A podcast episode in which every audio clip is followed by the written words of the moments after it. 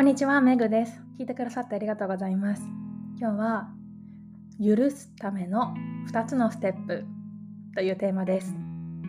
これ実は、ポッドキャストを聞いてくださった方からリクエストでいただきました。ありがとうございます。ちょうど私が去年かな、深めたテーマでもあったので、ちょうどいいなと思いお話をします。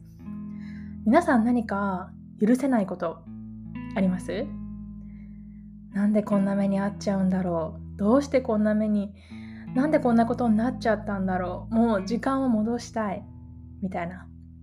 大なり小なり経験はありますよね。そしてそれってすごいきついですよね。今日はどうしたら何か物事を許せるようになるかっていう2つのステップをお話しします。はい。1つ目は本当はどうしたかったのかに気づく。どういうことかっていうとそもそも何かを許せない状態ってどういうことかっていうと過去に何か願望があってその願望が叶わないまま置いてけぼりになってる状態ですよね。本当はこうしたかったのに叶わなかった。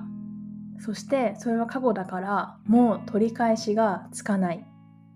だからきついんですよね。その本当はこうしたかったという根っこの部分に気づくこと。これが最初の一歩です。はい。で具体例ちょっと後でお話しするんですけど次2つ目。2つのステップのうちの2つ目はじゃあ今どうしたいって自分に聞くことです。ステップ1でその許せないっていう根本の願望に出会うことができたら今どうしたいって自分に優しく聞くんです。なぜなら過去の時間は当然誰にも変えられない。けど今この瞬間は変えられますね。で許せない状態って過去の出来事過去が現在にまで侵略されている状態です。それってすごくもったいないこと。だからじゃあ今どうしたいって今に意識を向けてその願望をできる限り叶える方向に持っていくっていうのがとっても大事です今の2つのステップその1本当はどうしたかったのか過去の願望に気づくっていうのと2つ目じゃあ今どうしたいっていうのをうん、ざっくりとした具体例でお話ししますね。例えば、付き合いたての若いカップルがいたとします。大学生ぐらいの。で、映画館でデートをする予定がありましたと。で、夜7時に待ち合わせだったのに、彼が30分遅れました。で、映画が見られませんでした。彼女はこれが許せません。っていう状況を あのイメージしてください。で、この時、ステップ1の本当はどうしたかったのかを理解するっていうのは、そのじゃあ彼女が自分に対してね、本当はどうしたかったの？ってこう自分に問いかけてみると、もしかしたらその映画がめちゃめちゃ楽しみでどうしても見たかったっていう願望かもしれないしはたまた彼と一緒に映画が見たかった。なんだか遅刻されて彼と一緒に過ごす時間大事にしてたのに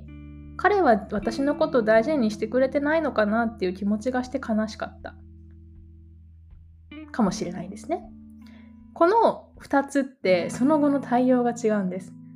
ステップ2のじゃあ今どうしたいっていう質問を自分でかけてみてその理由1のその映画自体が死ぬほど楽しみだった。だったらじゃあ今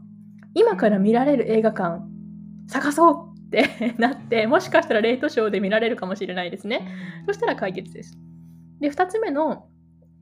彼と一緒に過ごす時間が楽しみだった。大切にされてない気がして大切にされているという実感を持ちたかった。っていうのが願望なんだとしたら自分が今どうしたら大切にされてる実感を持てるか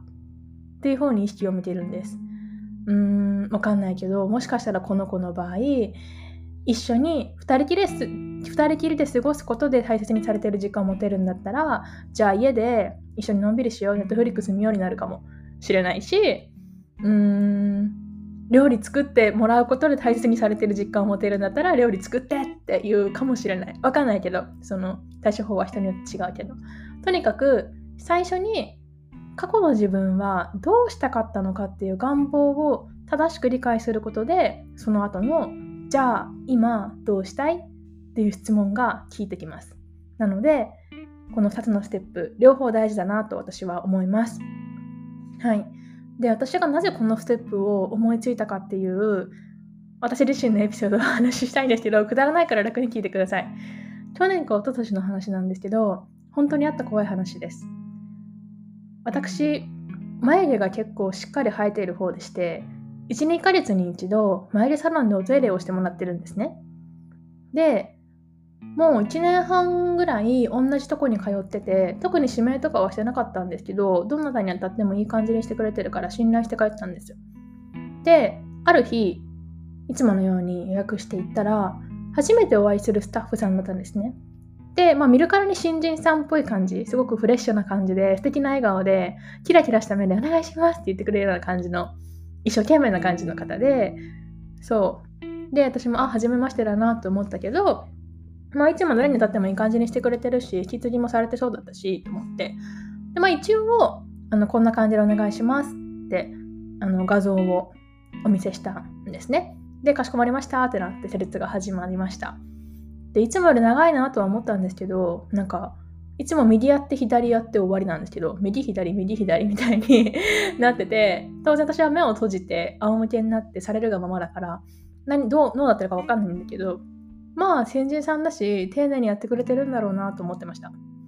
で、まあ、しばらく経って終わりましたってなってご確認お願いしますって鏡を渡されたんですよね。で鏡の中をね見たら眉毛がなかったんです本当になかったんです。なんか、ゼロではないけど、切り取り線みたいな感じになってて、もう、えーってなって。でも、そのスタッフさんは、キラキラした目で私のことを、どうですか？みたいな感じで見てるんですよ。で、私、なんかショックすぎて言葉が出なくて、っていうか何を言ったって眉毛は返ってこないじゃないですか。もうないんだから。だから、ああ、ああ、ありがとうございます。みたいな感じで、お支払いして、呆然としながらお店を出たんですね。その後、ずーっとモヤモヤしてて、なんで6000円払って前でなくしに行ったんだろうとか、いろいろ思って、すごい悲しかったんですよ。ちょっと泣きそうだった。なんでかっていうと、その次の日に私、大好きな人と市民プールで一緒に泳ぐっていう約束があって、だからその日にマイリアさんに行ったんですよ。プールってメイクできないじゃないですか。でちょっとでもキュートな恵みをお届けしようと思ってあえてその日に行ったのに逆のことになっちゃってね真夜なしの女と泳がせることになってすごい悲しかったんです。で30分ぐらいずっと引きずってて。でなんかこのモヤモヤがいつもだったらすぐに切り替えられるのにポジティブに考えようと思ってるのに全然聞かなくてなんで自分こんなモヤモヤしてるんだろうっていうふうに自分にクエスチョンを向けたんですね。そしたら自分がこの眉毛がなくなった事件をに対して許せないことがね2つあったんです。1つは自分に対してちょっと嘘をついちゃったこと。それはそのスタッフさんに終わった後どうですか？ってキラキラな笑顔で言われてうん大丈夫です。ありがとうございます。って言っちゃったこと。それはね、本当は大丈夫じゃなかったから なんか、嘘をついちゃった感じがして、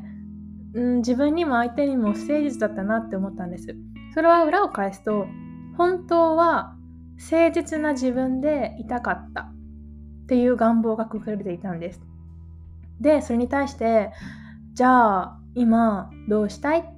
て自分に問いかけてみたら、うん、今後こういうことがあった時に相手にも自分にもちゃんと誠実で正直にいるためにどんな言葉を選べばいいかなって考えることができました。今後もし何かサービスを受けて満足がいかなかった時に自分にも正直に。でも相手のこともリスペクトしながら柔らかく自分の願望を伝えるにはどうしたらいいかなっていろんな言葉を思いつくことができてそれはすごく良かったです。で2つ目そのモヤモヤが晴れない2つ目の原因は本当は私は彼と素敵な関係になりたかったから悲しいんです。どういうことかっていうと 眉毛を整えてキュートな恵みで彼に会いたかったのは彼といい関係になりたかったからです。彼にちょっとでもいいなって思ってもらっていい関係になりたかったからっていうのが真の願望でした。でもそこで考えてみるとね私が思ういい関係っていうのは眉毛に左右される関係はいらなくないって 気づけたんですよ。私にとってのいい関係は眉毛があろうがなかろうが髪の毛があろうがなかろうがそのありのままのお互いを受け入れられる関係が良くない？それが私にとってのいい関係じゃない？って気づくことができました。だからじゃあ今どうしたい？って自分に聞いたらうんこの眉なしのまま楽しもうっていうのが答えでした。なんかウォータープルーフのメイクとかでごまかすとかそういうんじゃなくてあえてもうこの眉なしの私のまま楽しむっていうのが私にとってのアンサーでした。そう。だから 思いっきり前出しのまま市民プールに行って、でもそんなの忘れちゃうぐらい一生懸命泳ぐの練習して、うん、すごく楽しかったし、なんだろう。ね、すっぴんだし、よりお互いをさらけ出せる感じがして、なんか良かった。いい時間になったなって心から思ってます。はい。これが私の許すためのステップを思いついた方法でした。はい。復習すると、許すための2ステップ。1つ目。本当はどうしたかったのか。過去の願望に気づく。2つ目。じゃあ、今、どうしたい？と自分に聞いてみる。っていうことです。はい。なんかまあ今の眉毛の例は全然もう軽いことなんですけど、でもなんかまあ皆さんにも